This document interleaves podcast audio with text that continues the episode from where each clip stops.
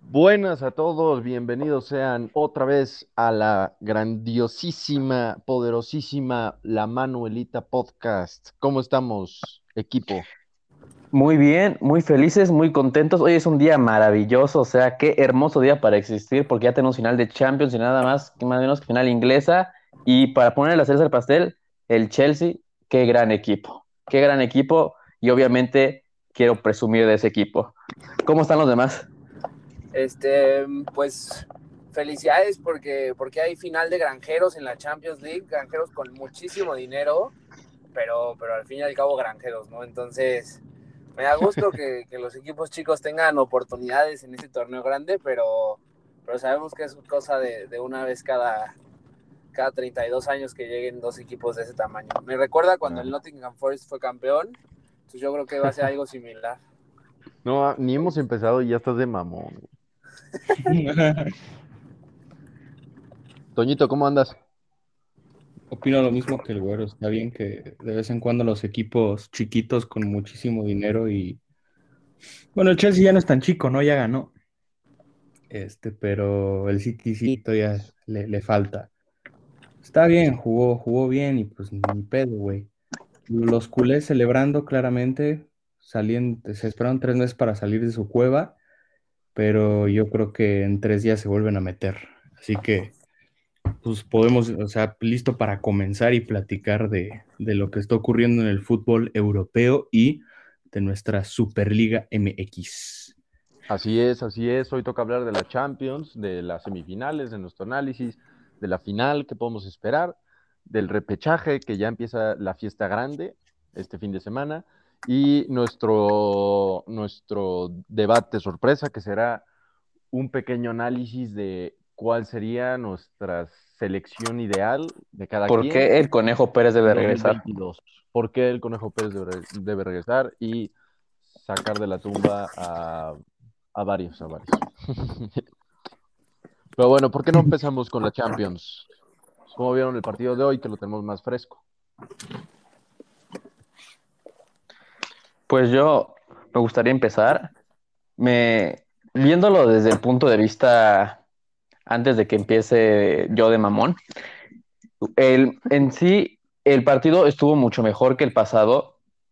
Ese estuvo como que, como que sí se vio claro que en el, en el partido de ida, ya en el segundo tiempo, literalmente jugaron a pasearse y que ya no se querían hacer daño, porque apenas empezó este partido, ya se veían como que muy, muy diferentes en esa táctica o en ese pensamiento que tienen, porque fueron a atacar, hubo muchas más llegadas, hubo mucho más peligro. En sí, estuvo mucho más entretenido este partido, pero otra vez al Madrid ya le pesan mucho los jugadores. Los jugadores con tantas lesiones que tuvieron y con la avanzada edad que creo que tienen muchos muchos de sus jugadores, ya no les alcanza para llegar al 100% a estos partidos. Se notó claro cómo desde Modric hasta Cross, de que nada más los, nada más los usan para jugar Champions, ya no están para dar temporadas completas y muchos otros como Hazard, por ejemplo, de que ahora sí que no sé qué piensan ustedes de esa polémica que hubo al final de que se veía todo contento dando risas. Los jugadores del Chelsea. Un Oribe cuando jugó el clásico contra América. Sí, así de que ya no, ya no se siente que haya ese protagonismo del Madrid que ganó tres Champions seguidas, porque el Chelsea los dominó en todo, simplemente en la posición no, pero en la forma de jugar, el Chelsea nada más no metió más goles porque no quiso, porque la verdad no se entienden, tienen muchos problemas en ese aspecto, no solo en ese partido, y de que ya se ve que nada más no es Timo Werner sino que muchos también tienen ese mismo problema y chance es lo que les falta para poder pues ser un muy mejor, un mucho mejor equipo, porque ahora va, ahora el problema, bueno, no el problema, porque la verdad yo sí quiero, yo sí quisiera jugar contra el City, porque lo bueno es que ya los conocen, ya se van a ir preparando, pero igual se enfrentan este sábado, de que esto yo creo que ese partido del sábado lo van a ver más como una preparación para ver cómo se va a jugar o para pues poner como que más presión al otro equipo, pero en sí el Chelsea jugó mucho mejor las dos eliminatorias Y qué hablar de Kanté. Kanté jugó estas dos fases como Dios, fue dueño del medio campo y de él fueron y de él pasaron los dos goles que anotó. Así que yo creo que el Chelsea está muy bien preparado y ahorita está muy inspirado y creo que Tuchel fue como que el cambio correcto que debió hacer eh, la directiva para impulsar a este gran equipo que tenía, porque la verdad se tenían muchas expectativas para este equipo desde un principio, nada más que Lampard no supo qué hacer con este equipo, pero Tuchel se ve que sí sabe y tiene idea de qué.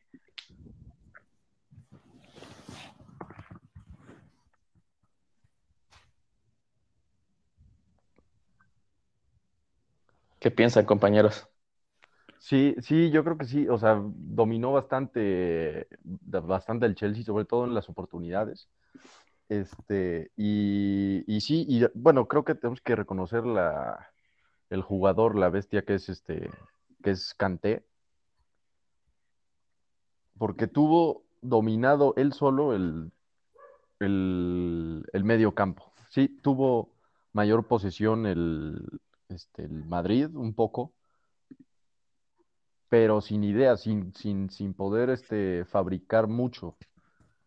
Y creo que eso fue mucho mérito de Kanté. Aunque por sí me preocupa un poco el, la, el ataque del Chelsea, porque tuvieron muchas, muchas llegadas, pero siento que al final no, no se terminan de entender entre Mount, entre Havertz, entre Werner. Bueno, de hecho creo que Werner el que tiene un poco más de idea, este, a pesar de que le falta el gol. Digo, hoy metió, pero pues creo que creo que hasta tú metes tu ese gol, ¿no? Este, y, y, pues sí, porque hubieron varias jugadas donde las terminó tapando Courtois, pero, pero tenían muchas, muchas más opciones, que si otro tipo de tiro, muchas veces venían dos, dos solos contra, contra, y a veces hasta tres solos contra Courtois y decidía tirar.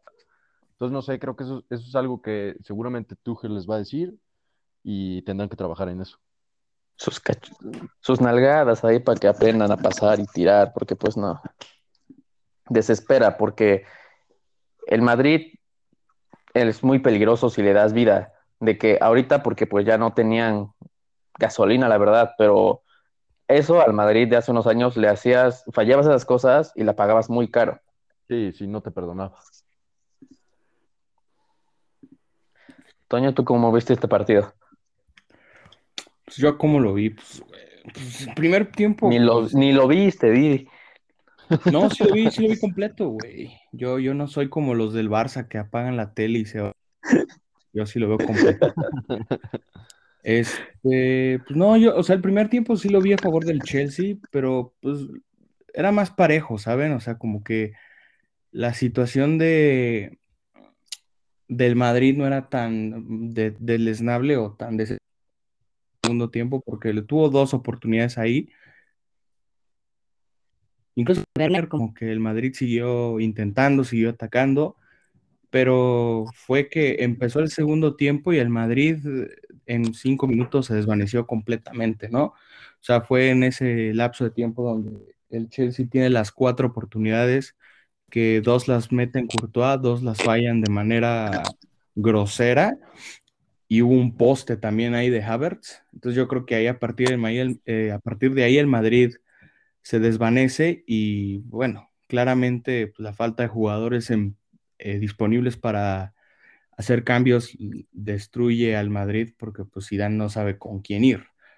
Digo, yo no entiendo por qué mete a Hazard de, titular, la verdad creo que fue un error meterlo de inicio, porque pues yo, yo creo que no iba a aportar nada. No porque haya enfrentado al Chelsea, sino porque pues no ha estado funcionando bien y la confianza no está ahí. Ya que lo vendan. Y se está viendo que, que, no siente para nada los colores. O sea, Claro que sí, siente los colores azules, güey. esos son los que siente, sí. Y se veía más feliz de que el Chelsea llegara a la final más que él, ¿no? sí, ojalá Floren platique con él y le ponga un. Pues, le dé una dos arregladas, ¿no? Porque, pues sí, aquí con el Madrid no se juega. Que lo vendan y que traigan Mbappe, es lo que la gente quiere. no hay tanto varo. ¿Por qué crees que Floren quería hacer la Superliga? No hay tanto dinero. Así es. Anda endeudado hasta, hasta la garganta. Eh, Y pues sí, a partir del 50 el Chelsea se vuelve la máquina, pero yo creo que sí, el, el Chelsea necesita a Tuchel meter a Pulisic de inicio porque es el jugador más, o sea, aparte de Kanté, yo creo que es el jugador más preciso que tiene en ataque porque pues Werner falla mucho, Mason Mount también, ¿no? Porque son, o sea, Mount se entiende porque pues es más novato. Pero Werner es el que te crea todas las jugadas, Werner es el que siempre está ahí. Sí, pues, pero porque su responsabilidad es el 9 de referencia, ¿no? Igual Havertz. Pero de 9, ya no tiene nada, ya es más como que el engrane del equipo al empezar las jugadas. Sí, como un media punta. Mm, no sé, yo, yo lo vi más como en referencia porque hoy Havertz me pareció ser me pareció verlo más como ese media punta. Por ejemplo, en la primera jugada, o sea, que arma con Kanté y Havertz, Werner ahí es referencia para esperar rebote. ¿No?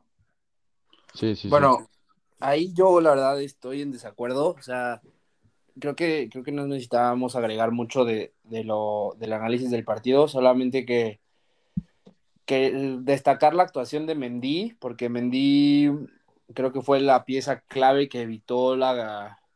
Pues, que se hiciera grande el Madrid. Exacto, ¿Cuál, la reacción, Mendy?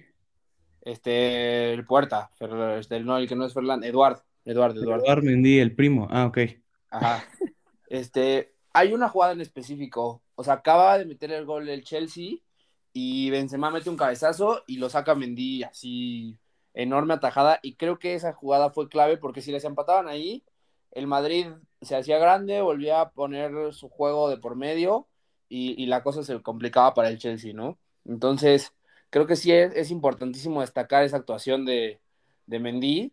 Y pues en lo que dicen, es interesante porque en, el ataque, yo sí creo que, que, que, Werner no, no es un 9 fijo, no es un 9 de referencia. Se me hace que, que sabe iniciar la jugada y ser parte de como un poste. O sea, fíjense ahí, fácil tres jugadas, la del gol, la de Havertz, él es el que hace la pared con Kanté. Y luego, em, con, en, la que entra Mount, que la vuela, él es el que le pone el balón a Mount. Entonces, a mí no se me haría eh, preocupante la falta del gol de, de, Werner, pero sí la cantidad de oportunidades que fallan frente al marco, ¿no? Entonces, creo que ahí sí tiene que trabajar Tuchel, pero en el funcionamiento del Chelsea siento que juegan como verdaderos engranes y yo no pondría Pulisic de inicio porque ese triángulo que hacen Havertz, Werner y Mount, difícilmente veo entrar Pulisic ahí de inicio y sí como un revulsivo que podría cambiar el partido como lo hizo ahora que entró, digo. Se vio muchísimo. Es que, es, que ese es el problema del Chelsea en esta temporada. Lamentablemente han estado tan inconsistentes todos de que no tienen algo fijo. Ahorita fijaste que está funcionando muy bien eso, pero hace unos meses no entraba en ese plano muchos y, y Javers ya ni siquiera era titular. Ahorita está volviendo a tomar confianza y está volviendo a jugar bien, pero porque apenas se ve que ya están, como creando las bases, pero antes era un desmadre. De verdad, no, no, se entendía la alineación porque rotaba mucho, rotaba mucho, hasta que al final ahorita le está saliendo como que algo más fijo. Sí, sí, y precisamente por, porque ya tienen algo más fijo, pues así tienen que jugar y, tener a Ziyech y a y Pulisic como recursos desde la banca, no tanto como, como opciones desde el inicio, porque siento que ese tridente que están armando y que ya están jugando muchísimo mejor, puede verdaderamente ser eso que... Que estaban buscando desde el principio. Exacto, y que ya pensando en la final, eh, pues complique una defensa del City que la verdad no le pide nada a ninguna defensa del mundo y yo creo que es junto con la del Chelsea top 3 del mundo. Entonces, ojo ahí, yo creo que eso es lo que, lo que vale la pena rescatar de este partido y pues también hablar del cambio generacional del Madrid que se necesitan. Yo creo que, que pues sí, los jugadores jóvenes no han estado a la altura, pero también pienso que Zidane, al ser un técnico tan conservador y tan centrado y cerrado en sus ideas, ha detenido ese cambio generacional, ¿no? Entonces, porque siento que debería dar más oportunidad a que entrara Rodrigo, más oportunidad a que entrara el mismo Valverde, este... Odriozola, pero pues, es medio El mismo Odriozola, entonces siento que ha detenido ese cambio, a menos que sea demasiado evidente como la situación de Marcelo, o sea que Marcelo, la verdad para mí es uno de los mejores laterales izquierdos de la historia, pero ya no le da, o sea, ya está muy por debajo del Marcelo que fue cuando las tres Champions, y claramente es mucho mejor Mendy, pero pues eso era innegable, pero ahorita siento que sí es importante empezar a darle salida a algunos jugadores que ya lo necesitan y lo ameritan. Sí, ya. Ejemplo Modric, o sea, la verdad es que Modric cada vez demuestra que, ya no está en el Modric de 2018 por muchísimo. O sea, para mí es más jugador Valverde ahorita. Sí, o sea, como dejar de darle tanto este peso a alguien por lo que fue en lugar de lo que quitar La quitar la jerarquía. hoy se vio muy clara la, la el, la falla que tiene el medio campo con Cross y Modric, porque ya no están, ya no están, este, ya no están figurando. Y, pues tienes ahí otras, otros, otras opciones, como es Valverde, que creo que si, si bien puedes rotar que juegue Modric o que juegue Cross, pero yo creo que los dos juntos ya no funcionan. Que sí, esperemos en este mercado qué pasa, porque hasta Zidane tiene muchas probabilidades de irse, así que este va a ser un mercado demasiado movido, porque igual siguen con el tema de la Superliga, la UEFA a fuerza quiere castigar a Florentino, así que este mercado, este verano, va a estar demasiado bueno para los madrilistas. Yo no creo, yo no creo, güey. Van a tener que comprar, o sea, creo que nomás tienen a Lava ahorita asegurado. Pues Florentino, pues a sacar la chequera, porque dinero sabemos que tiene.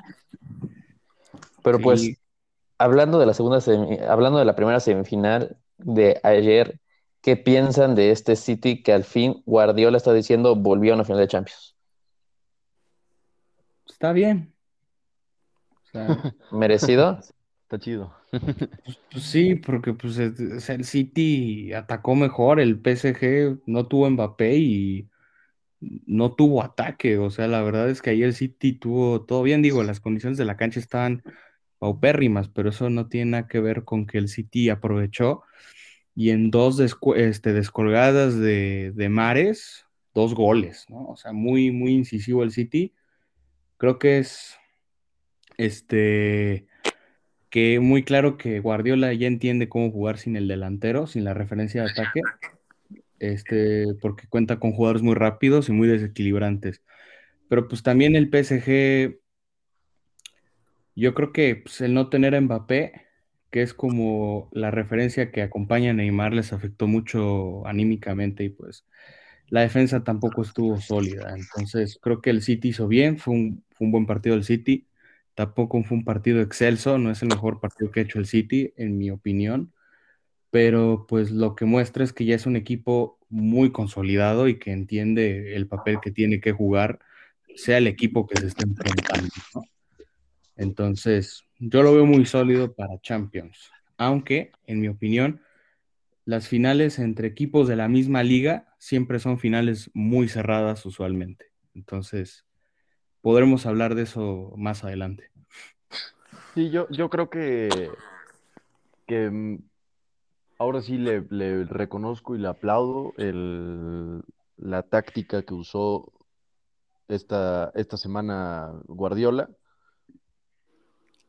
Porque sí, realmente contuvo totalmente al París y sobre todo en el segundo tiempo, cuando mucha gente podría pensar que es algo arriesgado hacer lo que hizo, y lo ideal sería encerrarte, por lo menos los últimos 20 minutos, 15 minutos. Y, no, solo, no solo no se encerró, tenía todo hacia todo arriba, como si estuviera perdiendo. O sea, los últimos 10 minutos el París no pudo hacer nada, pero porque estaban ahí presionando, presionando, presionando. Algo que tú ves raro en el equipo que va ganando en los últimos 10 minutos. Entonces, creo que creo que entendió muy bien el partido este Guardiola jugó con la desesperación y la usó a su favor muy drásticamente y, pues fue, le, funcionó de maravilla y ya ver qué pasa con, un equipo que, que parece ser que no se desespera tanto como podría ser el Chelsea.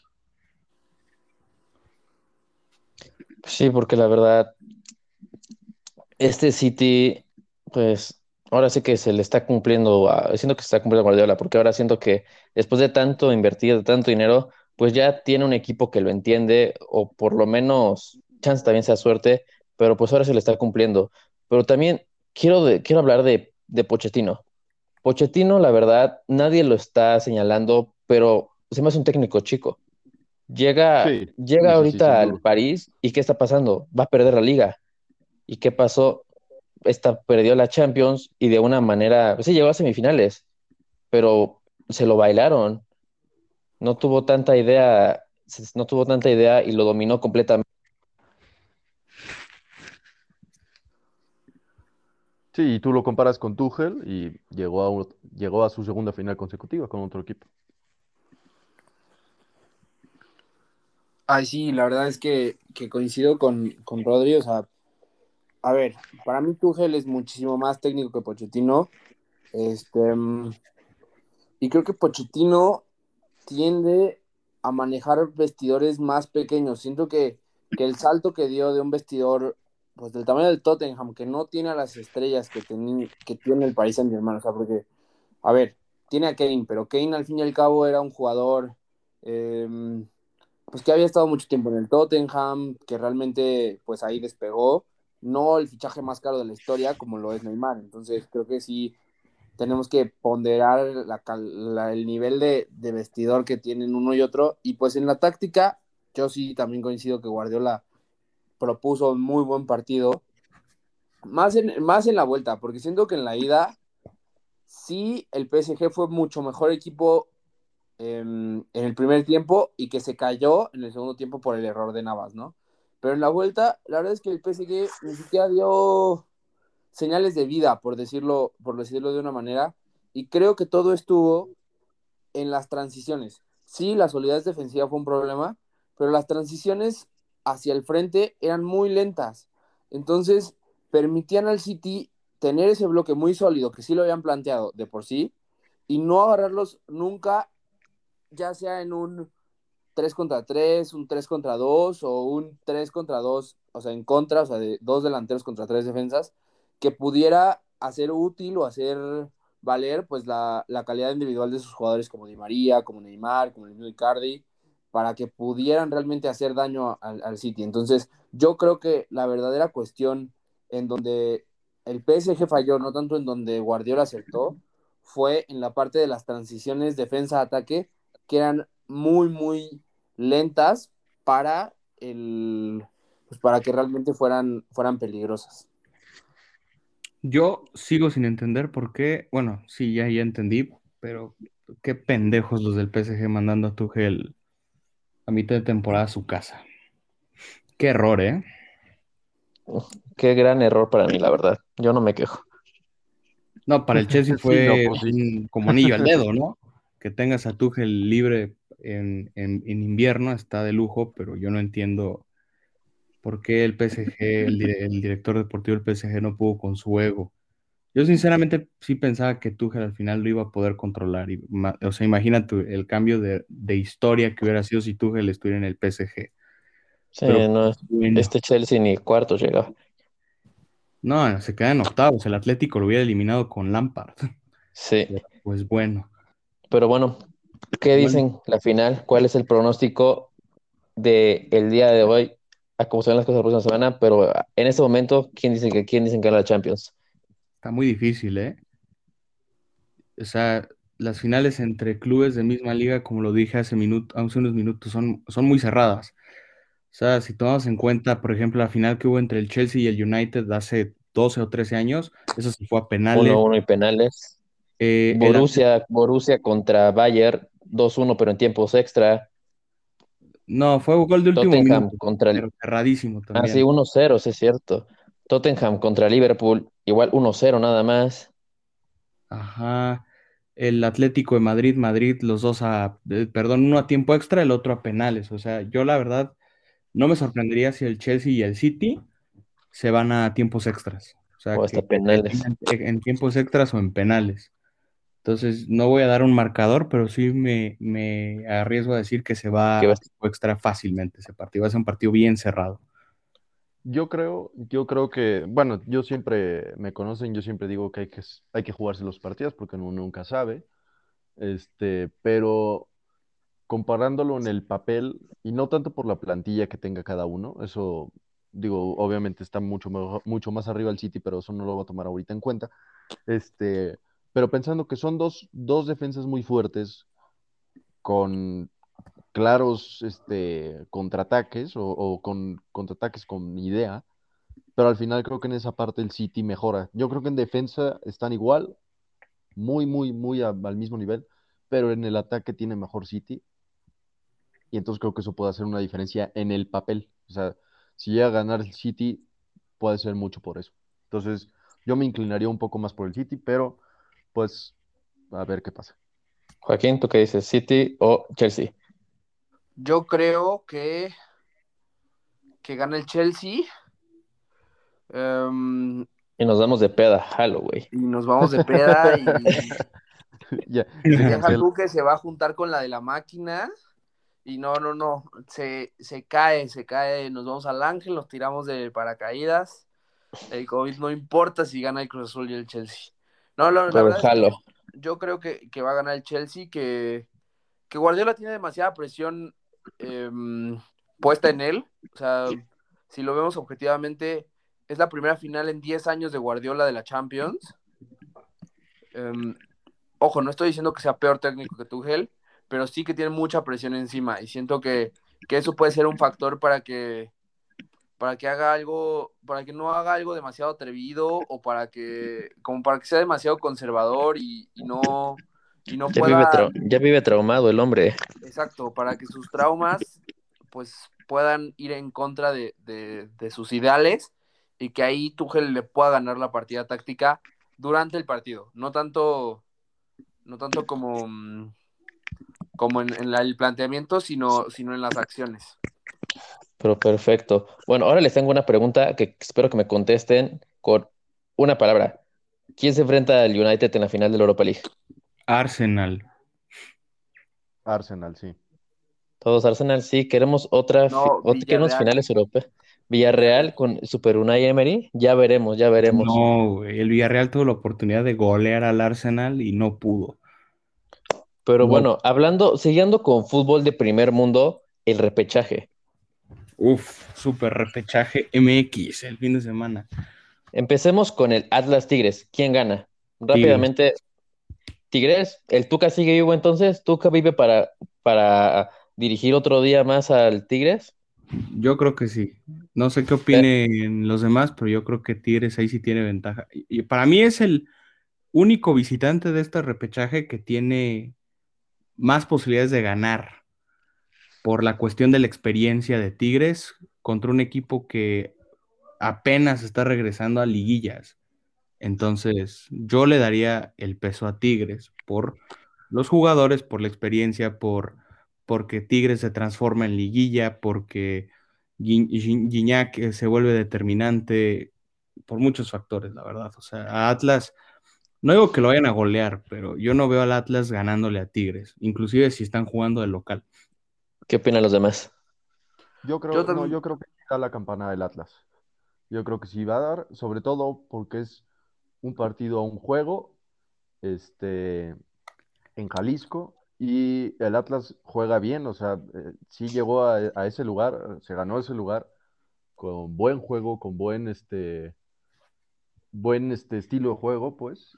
No trae tan malos jugadores, o sea, como a comparación de hace varios años. Y digo, no, o sea, no, no, no al nivel de un Cruz Azul, un Tigres, un este, América, pero sí trae una mejo- mucho mejor plantilla que hace muchos años. Y yo creo que sí puede dar una campanada al Atlas. No sé, no lo- igual, ¿no? No lo van a golear a Tigres tampoco. Y, y en este caso, penales, pero yo sí creo que va a terminar pasando el Atlas. Joaquín, Yo ¿Tú la verdad creo que gana Tigres. Es un plantel con mucha experiencia, que, que sabe jugar esos partidos, más, más aún siendo, siendo a un, pues a un solo juego. Y yo también, yo sí creo que van a golear al Atlas, por lo menos por dos goles. bueno, y siguiendo contigo, Joaquín, ¿qué piensas de creo que yo es de los partidos más cerrados de este repechaje, el Santos Querétaro en la comarca? Uy, la verdad es que yo creo que no está tan cerrado. A mí se me hace que, que Querétaro tiene una plantilla muy bien manejada por el Piti Altamirano, pero que pues en calidad se queda muy por debajo de Santos.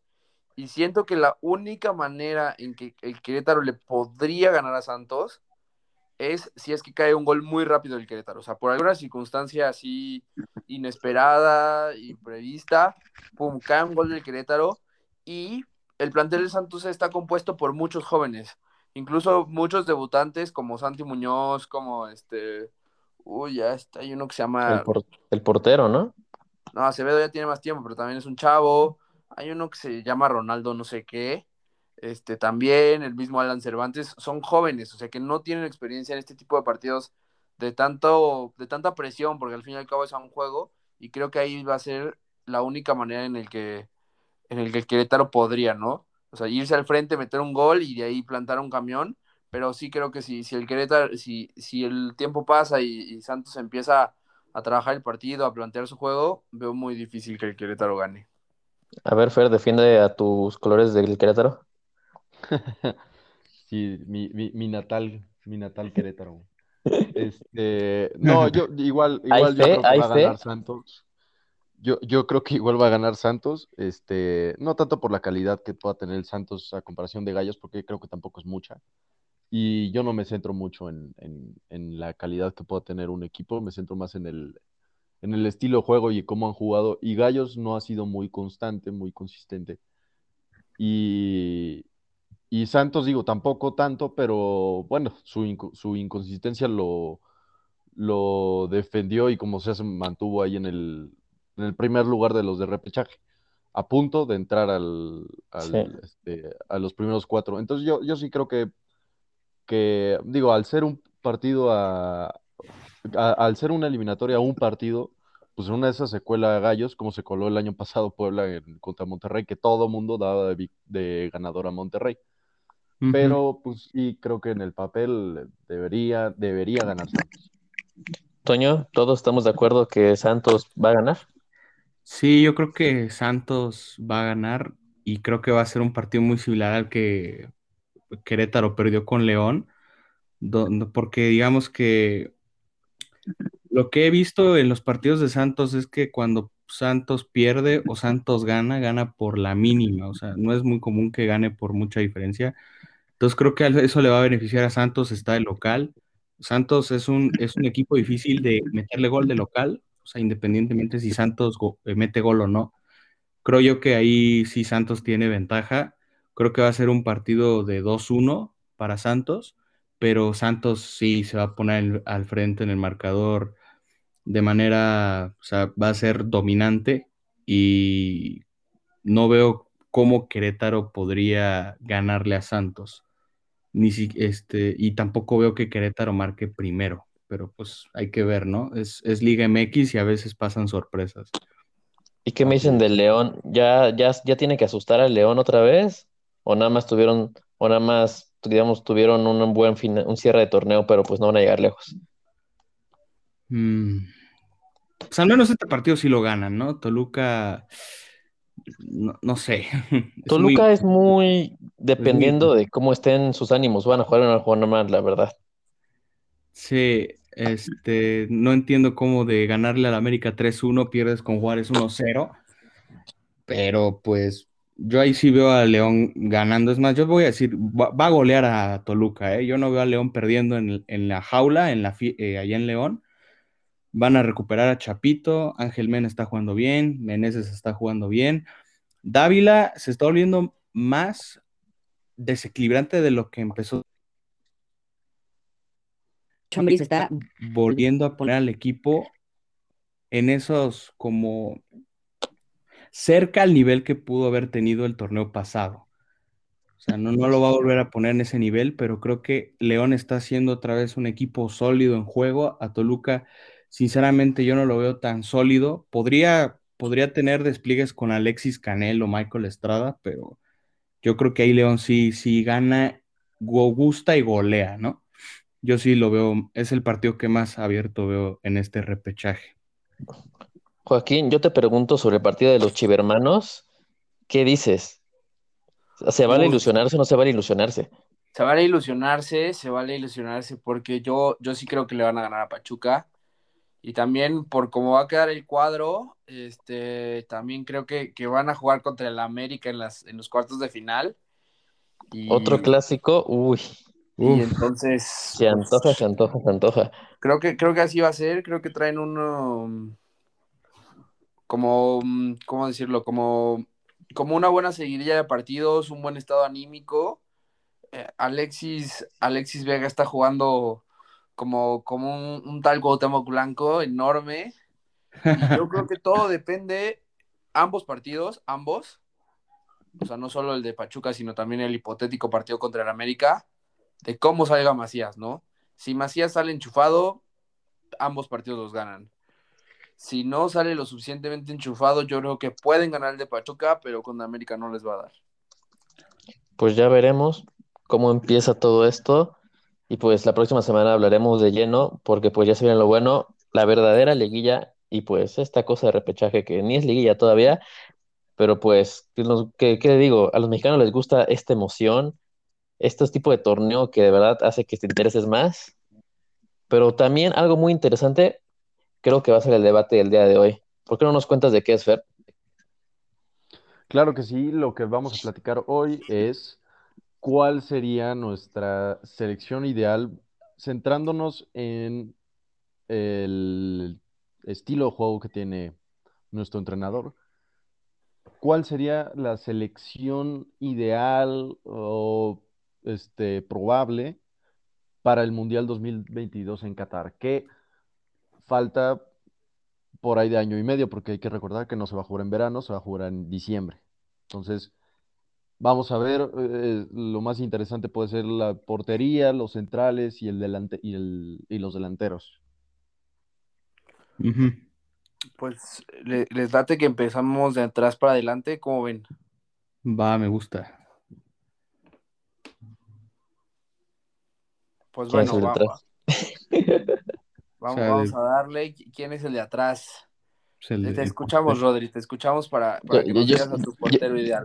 Yo, yo soy el de adelante, así que por favor, yo quiero dar mi opinión al final porque siento que soy el más importante, así que por favor empieza tú.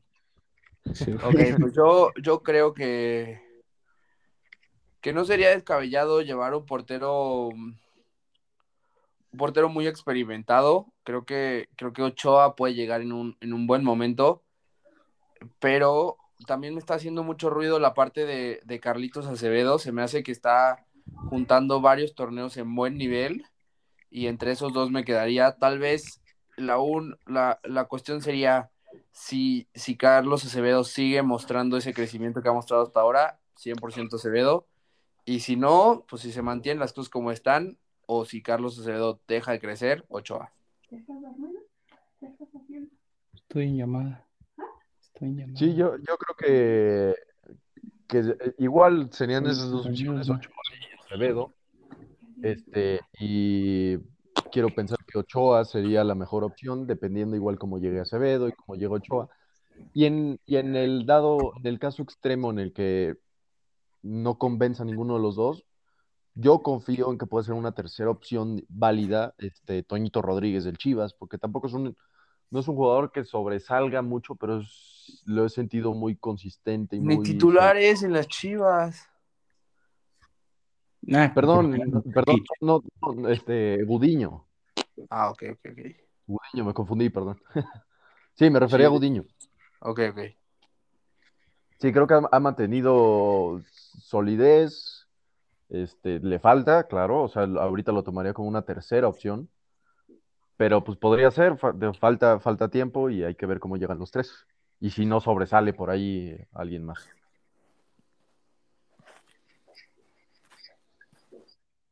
Me gusta esa, esa alineación de porteros. Yo creo que va Carlitos Acevedo. Siento que es el, es el prospecto número uno en la portería en México. Y. A ver. Sí, creo que, creo que, creo que este, está en- estaría directo entre esos tres. Ahora platiquemos, Rodri, ¿por qué no me cuentas quiénes podrían ser tus centrales? Oye, pero yo escuché que Rodri quería ser el último en opinar del portero. Ah, sí, claro, perdón, perdón, perdón, sí, nos lo, ya me lo ando saltando. Sí, él quiere hablar de los puntas. ¿Qué puntas, no? Seguimos con los porteros. Ah, cabrón. Ah, ok. Que per- per- perdimos a Rodri. No sé. No, no responde, tal vez. Mejor. Pues bueno, no- nos guardaremos su, su análisis de porteros. ¿Por qué no comenzamos ahora con los, con los centrales? ¿Cuáles creen que serían los dos este, más probables o más ideales para, para Qatar? Mm, Creo que sin duda el cachorro, ¿no? O sea, ahí sí ya no hay, no hay más. O sea, sería ver quién lo acompaña, ¿no? O como Pues sí, yo creo que sí. Yo creo que sí, sí sería el cachorro Ajá. una, la opción más sólida. Cachorro. Araujo, ¿puede ser? ¿Néstor Araujo? No, ¿verdad? Sí, sí, Yo- sí, no, yo sí lo, lo, lo consideraría. O sea, digo, aunque parece ser que viene ya de regreso a, a jugar a la Liga MX, vaya, no quiere decir que, que vaya a llegar en un mal nivel. Puede ser que llegue en un menor nivel del actual, pero no quiere decir que venga en un mal nivel. Y sí, podría ser la dupla con, con el cachorro.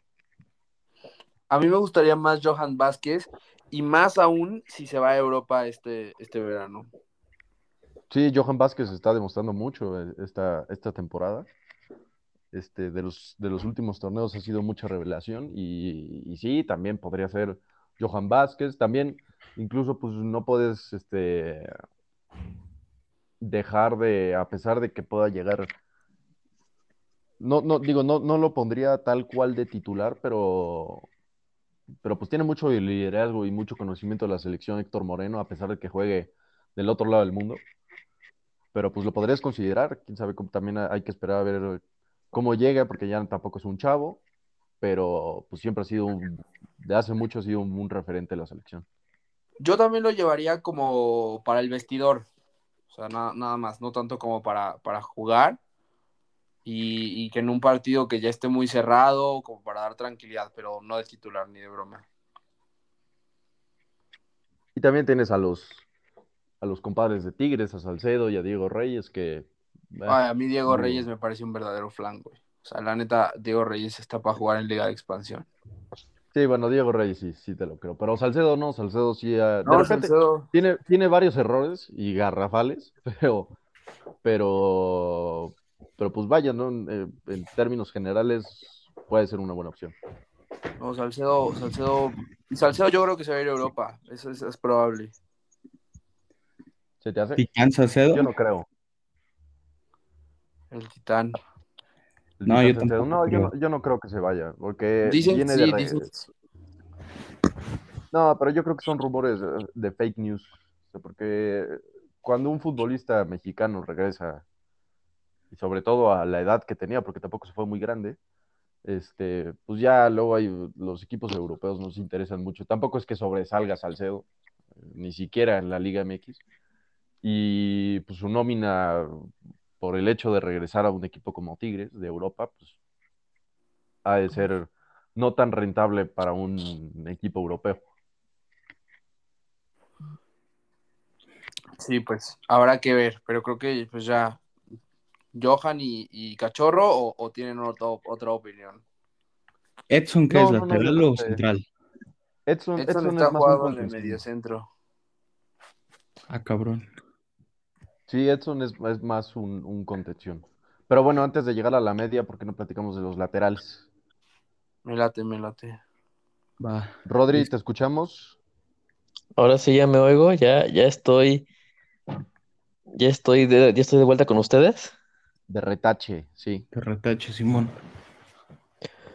Pues mm, me gustaría los pon- laterales. Me gustaría decir que pondría a Gallardo. Del lado pues izquierdo donde va, porque pues siempre, siempre siento que puede que no se, con esta temporada con Monterrey no se elevó tanto, pero se ha mantenido bastante bien. Y pues tampoco es que haya tantos en esa posición que puedas poner ahorita de la selección, y siento que de ese lado es alguien muy, muy seguro más que nada natural, porque igual si le quieres cambiar o depende de la línea que tengas, puedes variarle, pero pues esa es mi opción para ese lado. Sí, yo, yo creo que para ese lado Gallardo puede ser una opción, pero yo creo que más si, si el partido está para tener mucho ataque, porque no creo que Gallardo sea un jugador eh, muy defensivo. Siento que de- es cierto que siempre ha empezado de lateral y luego se fue como a jugar más en de extremo y regresó como a la lateral, pero creo que creo que de algún momento se fue al extremo porque no tenía muchas condiciones de lateral. Y sobre todo en, términos de defensa. Y, y- y bueno, habrá que ver qué partido puede ser favorable para tener a Gallardo y, y cuándo no.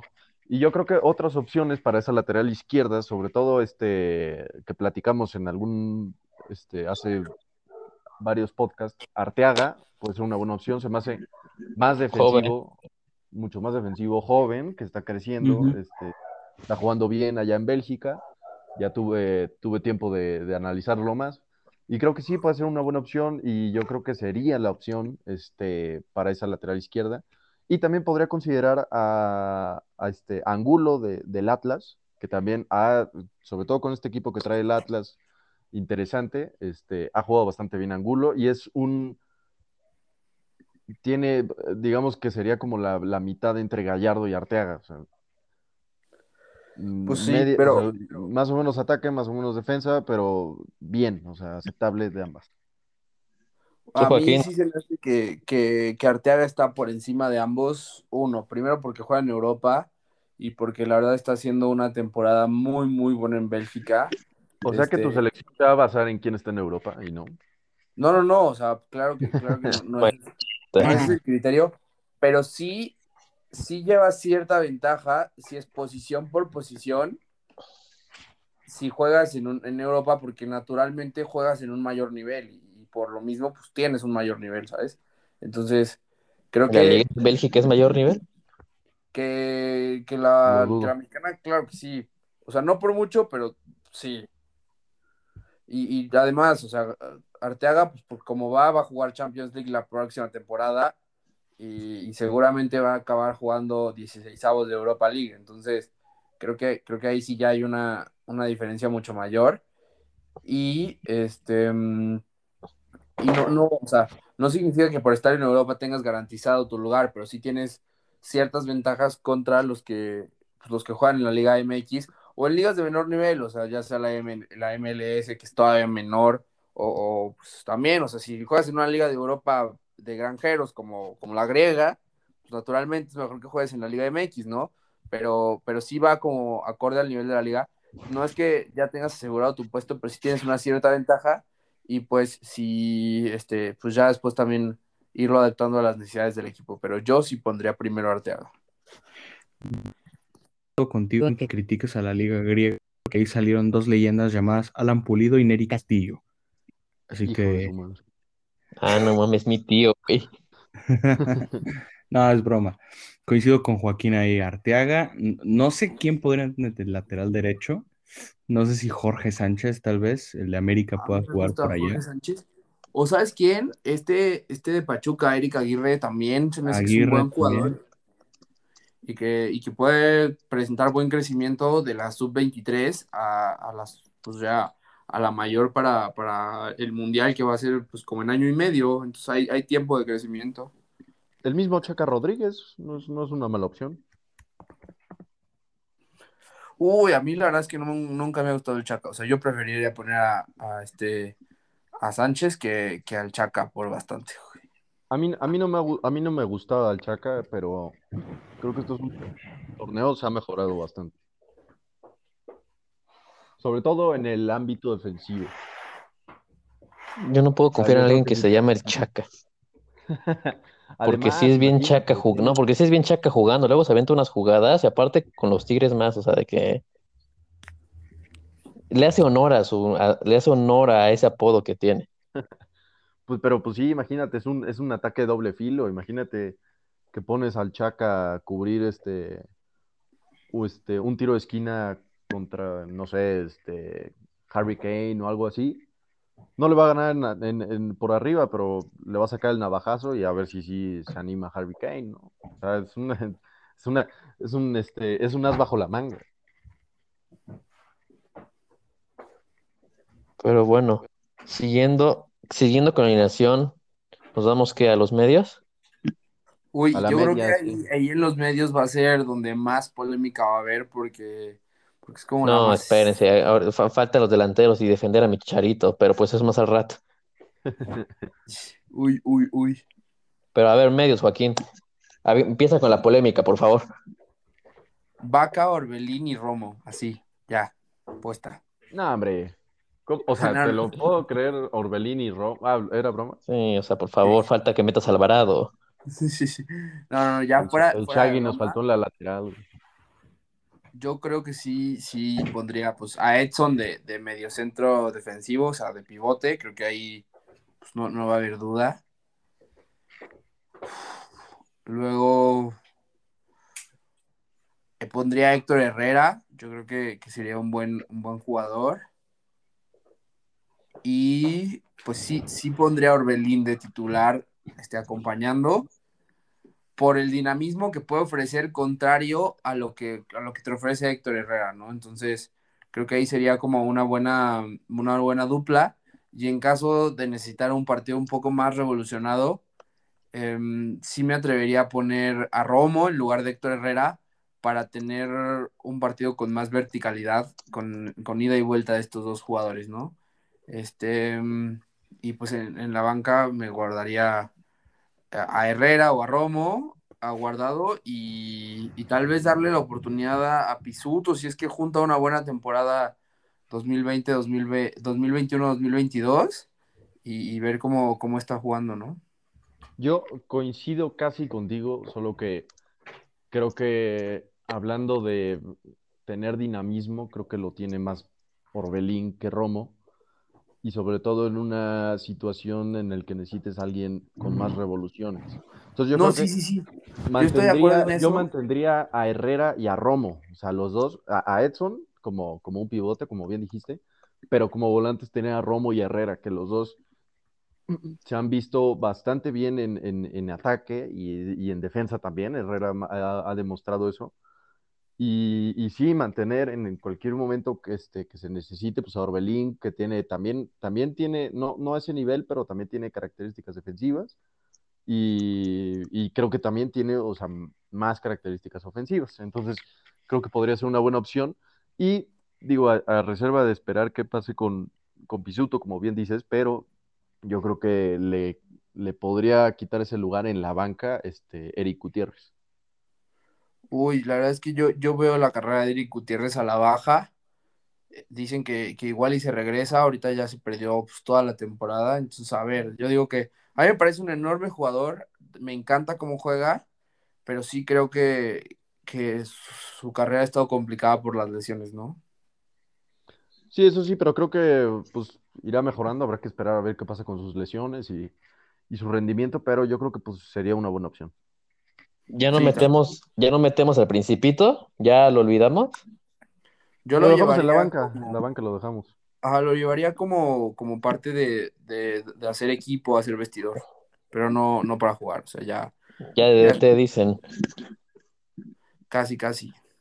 O sea, ya aplicar un Rafa Márquez en su último mundial. Sí, con, con este, con, con Moreno y con Guardado, creo que eso sería lo ideal un poco de experiencia y aquí y esperar a llegar al quinto partido porque traemos muy buena selección, la verdad. Me gusta, me gusta. Prometedora. Y pues se van a emocionarse. Creo que arriba. Creo que arriba en, en, en, los extremos no tenemos mucho que discutir, ¿no? Creo que es. No, pero Rodri no ha dicho su media. Yo quiero escuchar. No, sí, pero nada, nada más quería comentar. yo, yo, yo, me quiero guardar para el delantero. Yo, yo nada más estoy esperando ese momento porque Aquí quiero defender a, los míos. Tú, empiezas los delanteros. Por favor. ¿No vas a decir media? No, no. Ya no hay nada que decir más con ustedes. Sí, me, vale madre, porque yo, yo a lo que voy, a lo que voy. Pues extremos, creo que creo que los creo que son Chucky y Corona, ¿no? O sea, creo que no hay de otra. Por ahí un revulsivo Laines puede ser. Pues habrá algunas otras opciones. Lo único que se me ocurriría, o sea, si quieres tener un equipo extremadamente vertical, que sabemos que Martino no lo va a hacer, pero así como para soñar un poco, pues, y después de lo exhibido por Tecatito en, en las Champions, pues igual y, poner a, Tecatito de lateral y, a Laines de, de, extremo, ¿no? O sea, para hacer una super banda por ahí, güey. Sí, claro, sí, sí, podría ser. Habrá que ver también qué tipo de juego te estés enfrentando y qué, se necesita en cualquier, o sea, sí, sí, sí, o sea, pero es una opción, entendiendo que los titulares así indiscutibles serían Chucky y Tecatito, ¿no? Así es. Sí, Eso sí, de que indiscutiblemente traen un muy buen nivel y pues nada que hablar, son el han sido el futuro y pues siguen demostrando que pueden dar más y esperemos que lleguen a mejores equipos o que se les vaya mejor en, esta en la próxima temporada, pues para decir que están compitiendo y que pues sí se puede dar más. Correcto. Pues bueno, bueno, arráncate, arráncate con el delantero central. Hay que, hay que decir que esto es en el, en el, suponiendo, esperemos que no, pero suponiendo que Raúl Jiménez no estará, porque creo que ahí no habría una discusión. No, si hay una discusión. Yo, bueno, sí, por lo mismo de que si vuelve, si no hubiera pasado el accidente, esto ni siquiera se batería. Pero con la situación que está ahorita. Que volviera y al mismo nivel. Sí, que, ah, pero con la situación de ahorita. Bueno, a ver qué ibas a decir, Joaquín. ¿qué, supongo? dame, dame, dame, esa, dame esa visualización, por favor. Yo soy el doctor de Raúl Jiménez y acabo de diagnosticarlo que no puede volver a jugar fútbol después de su lesión. Ya, continúo. Me suicido. Sí, güey. No, pero si sí puede volver a jugar y encuentra nivel y pues recupera como que ese nivel, pero pues no al punto, al punto de que estaba haciendo, yo soy defensor de que tiene que ser el chicharito.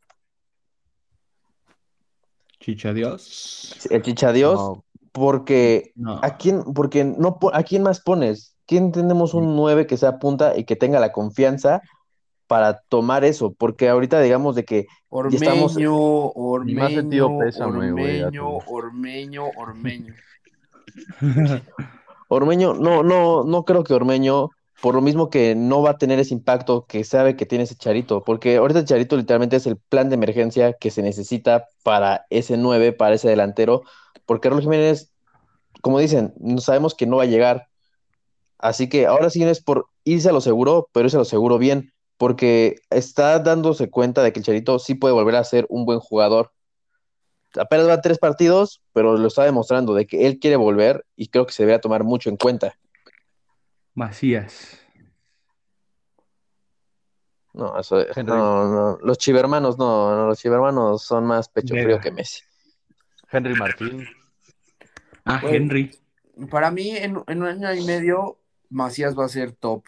Se va a Europa este verano, y la va a romper. No, acuérdense de mí, Macías no se va a ir a Europa ya. Güey, acuérdate. al Cruz Azul, güey. Te lo firmo, te lo firmo. Un six de chelas la siguiente vez que nos veamos a que Macías se va a Europa. No, no, te lo apuesto, te lo apuesto y no, no se va a ir. No, Cerrado, acabamos de apostar un six de chelas a que Macías sí se va a Europa. Ok, ok. Si yo pierdo, si yo pierdo son de barrilitos y tú ganas, que diga, si yo pierdo son de barrilitos, y yo gano son de Estela, ¿va? Disclaimer que la Manuel... Disclaimer que la Manuelita no apoya el consumo nocivo de estas sustancias tóxicas. Y la adicción a... No seas codo, cómprate unas cucapas. a su madre. Ya mejor, ya mejor apostamos un bacacho. ¿Por qué no? ¿Por qué no? Si cualquiera de los representantes de estas bebidas nos están escuchando, estamos abiertos a propuestas para hacer promoción. Duelo directo. Apostamos una promo Oxo. Coquita, bacacho, hielos. Firmado. Me agrada, me agrada. Pero bueno, o sea, ya regresando al punto, yo creo que si fuera hoy por hoy, a mí me parece que Ormeño es el mejor capacitado para hacerlo. Y hablando a futuro, creo que Macías es el que tiene las cualidades para lograrlo y para, realmente pues, ser un delantero decisivo que nos pueda apoyar a complementar esta extraordinaria camada que tenemos para 2022.